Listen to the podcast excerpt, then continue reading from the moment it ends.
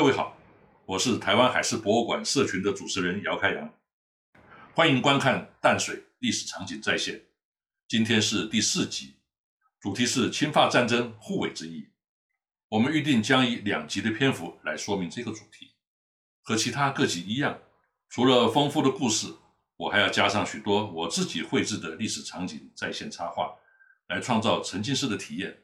这是我们节目的特色，是别人所没有的。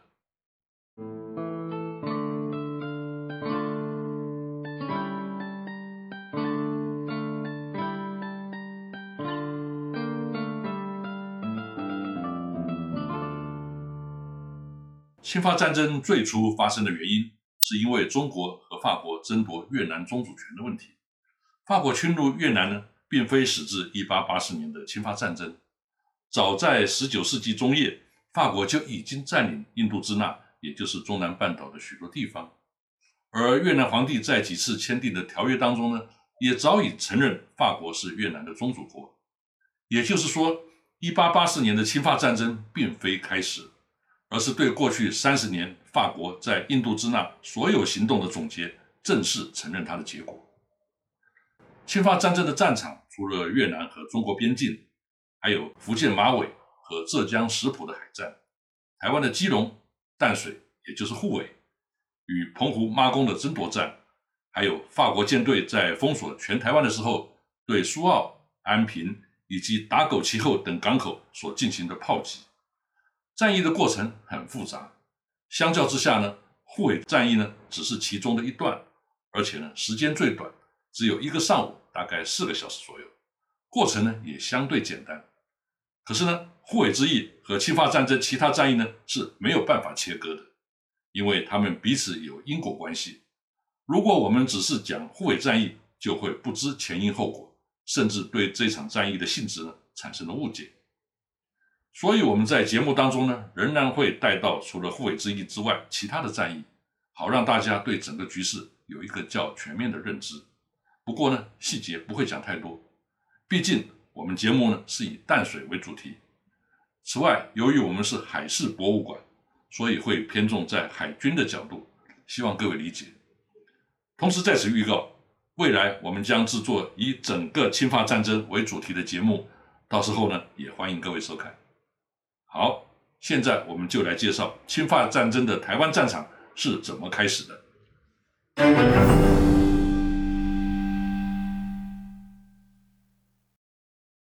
一八八四年四月十三日，一艘法国东方舰队的三等巡洋舰“沃尔达号 ”（Volta） 或是翻译作“楼达号”，由舰长弗鲁诺中校率领抵达基隆，要求供给煤炭，被基隆当地的商家拒绝。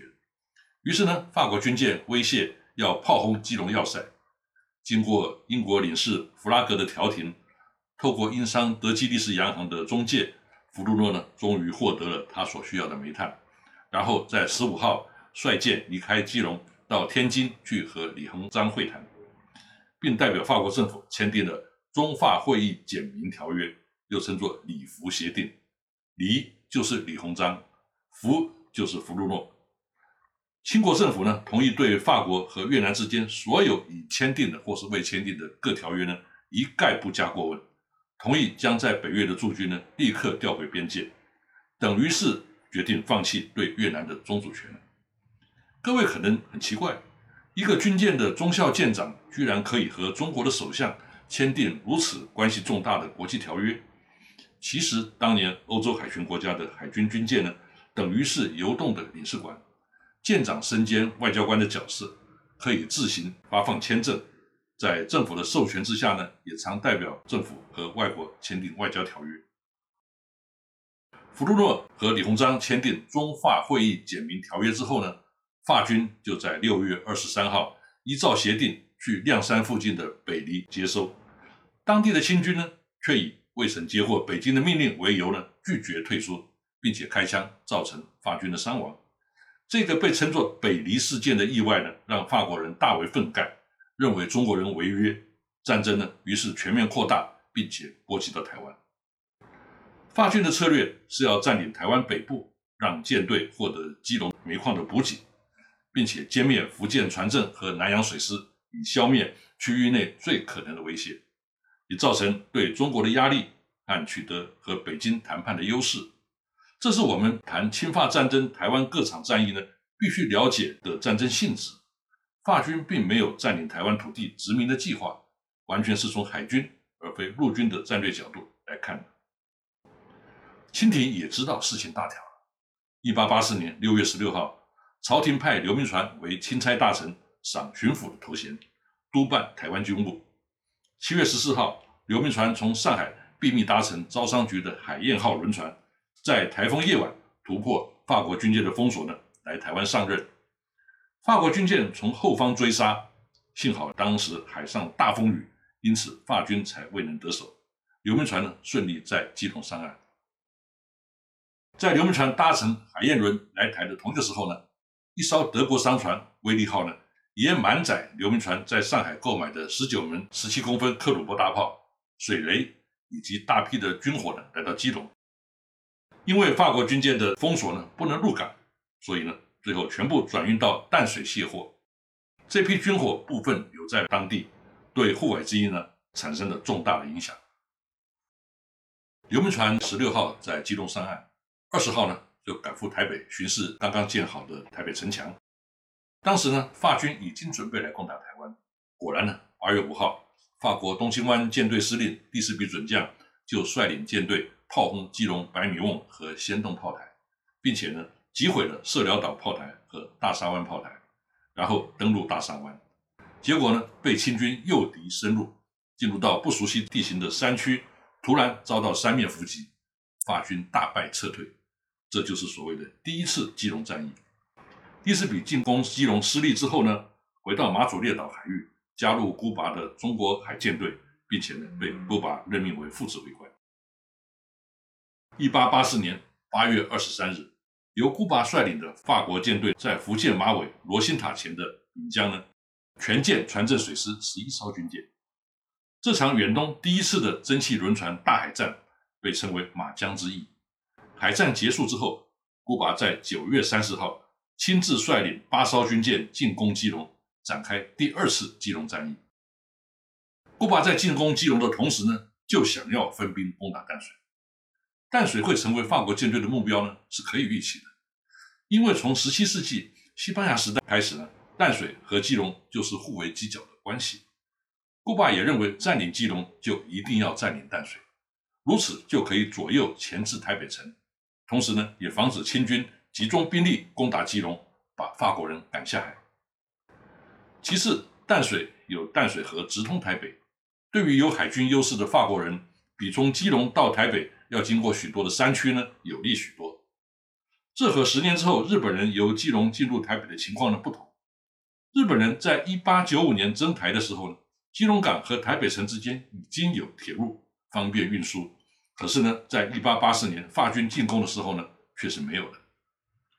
古巴把进攻护卫的任务呢，交给他的副手利斯比准将，兵力配置为四艘军舰和三百名陆战队员。利斯比在九月初就抵达淡水河口，开始侦察清军的守备。我们看法军留下当时测绘的军用地图，可以说是非常的准确详尽，甚至比清军自己的都还要清楚。我们再来看看清军方面的备战状况。清军没有可以出海作战的军舰，当时只有一艘福建船政水师的万年青号被封锁在淡水港内。万年青是船政局建造的第一号轮船。最多只能算是运输舰，不可能对法国舰队采取任何对抗的行动。另外呢，还有一艘英国皇家海军的炮舰“金龟子号”也被困在港内。清军方面能做的事情呢，就是征集大批的木船，装满石块，制成在河口，并且在内外布满水雷，以阻止法国军舰开进淡水河。清军有两座炮台，并且有五个营，大约两千五百名的清军和乡勇。驻守在炮台和隘口之间呢，防范法军登陆。清军的指挥官是孙开华，出身自湘军。刘铭传的战略是将基隆的守军大部分抽调来淡水，因为他认为对台北城来说，淡水比基隆更加重要。即使如此呢，兵力还是嫌不够，所以由当地壮丁组成的乡勇也占了相当的比例，甚至包括歌仔戏班的武生，这可以说是护卫之役的一个特色。以下呢，我们就几个防御的重点来说明。首先是淡水河口的水雷和沉船封锁线。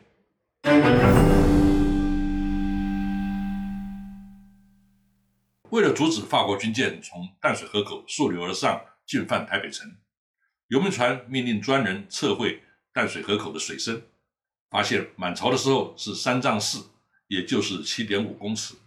于是购入中式帆船四艘，旧炮船六艘，装载石头九千担，大约等于五百四十吨，在淡水河口一字摆开，然后呢凿穿船底，沉塞于河道之上。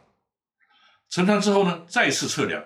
发现呢，水深仍然可能让发舰进入，于是呢，又再紧急购买大型的中式帆船十艘，沉于河口，以保证法国军舰呢难以进入。光是沉船还不够，还要加上水雷的布设。孙开华在原来水师营的地方呢，设立了水雷局，并且在封锁线之后呢，布下了十枚由电线遥控的水雷。这些水雷呢，每一枚装有五百磅炸药，以浮筒悬吊在水下。由岸上的水雷哨采取通电的方式来遥控引爆，这种水雷比触发式的毛雷或是漂雷技术难度更低，更适合用在固定的阵地，譬如河口阻塞线。电力引爆可以用电池，在当时已经是成熟的技术，而且清军当中还有许多德国人在当顾问。这种战术一直到对日抗战期间，国军仍然大量使用，显然是很有效。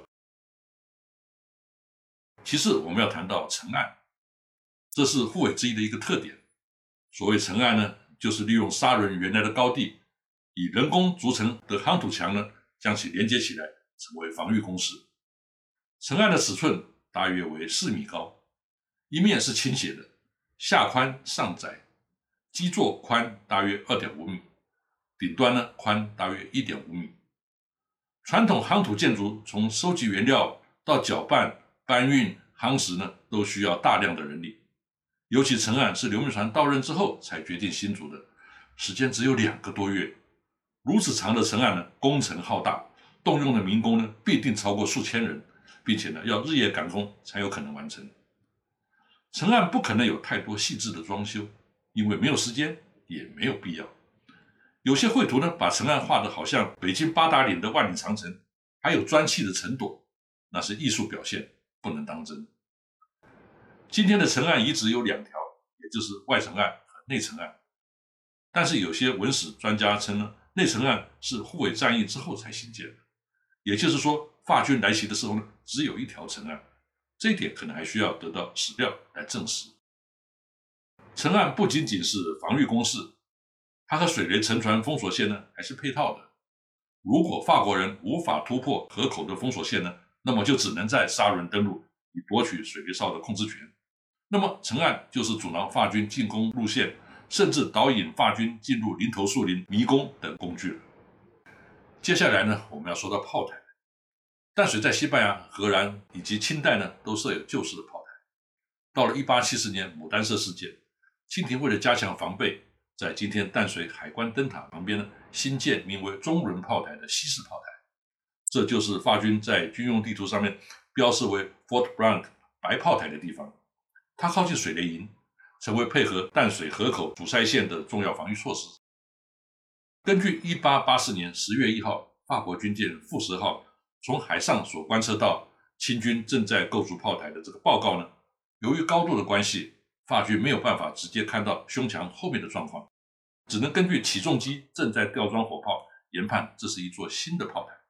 事实上，威利伦呢运来的火炮呢，有一门装在白炮台，其他三门呢装在新炮台。以上是清法双方在护卫的备战状况。战役的部分呢，我们将在下一集介绍。今天呢就讲到这里，谢谢各位的收看，下次再会。